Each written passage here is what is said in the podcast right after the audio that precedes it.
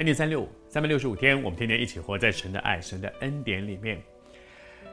人对于神的很多的应许，圣经里面有超过三千多个。我最近听说有人去算，算出更多来，有人算出五千多个，有人算出更多。我觉得真的很感谢主，圣经里面充满着神对我们赐福的应许。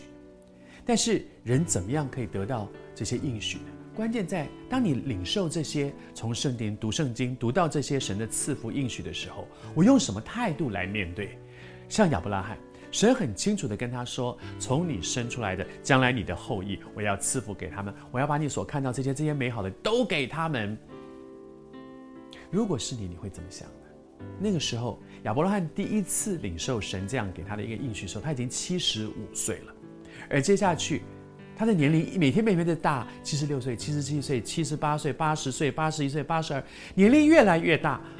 我们用人的逻辑来看，就是越来越希望渺茫嘛。就没有生嘛，就没有。那么人会怎么样呢？人对于神的应许会说：“我没听错啊，真的是这样吗？那那这是不是有什么别的可能性？哦，那那是不是我的养子，或者是这个过继给我的这个就算了？就人总有一点自己的想法。我还是说，亚伯拉罕因信称义，他信神就算为他的义。那个义是什么？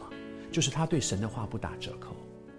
他说神这样说。我就这样的相信，逻辑上他有没有自己的想法？有啊，他觉得说那那就那那看那个过继给我的就算，他有他的逻辑，因为人的逻辑觉得这样比较合理嘛。我快八十岁，或者我已经八十多岁了都没有小孩，我哪里来的后裔嘛？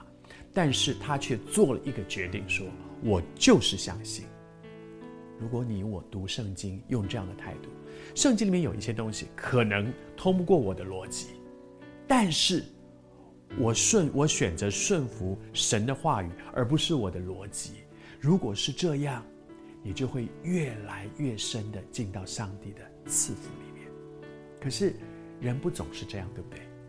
亚伯拉罕的太太撒莱，后来叫撒拉，他就会想，因为这件事情关系他们两个人嘛，又不是亚伯拉罕一个人自己就能够生。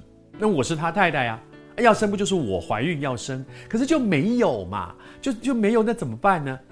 大家都来动脑筋，你知道很多的时候啊，人就喜欢自作聪明，替神想一点办法。这样怎么办呢？如果那个那个过继的不算，一定是亚伯拉罕生出来的才算。神是这样说的喽。那哦，对了，给他娶个小妾嘛，啊，找一个那那那还算是他生的啦，因为至少男的是他嘛，爸爸是他嘛。虽然不是我肚子生出来，可是就是他了。所以他就把他的使女夏甲就给了。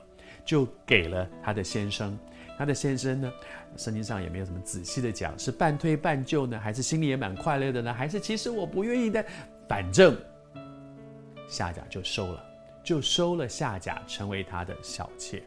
但是你知道吗？从这段圣经里面，你就会看到一件事啊，人真的常常喜欢自作聪明，伸手介入神手中的工作。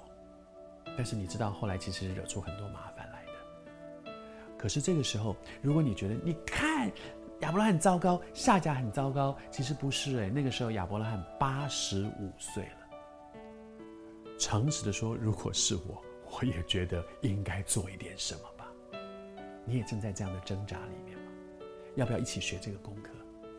把我的手收回来，让神接受。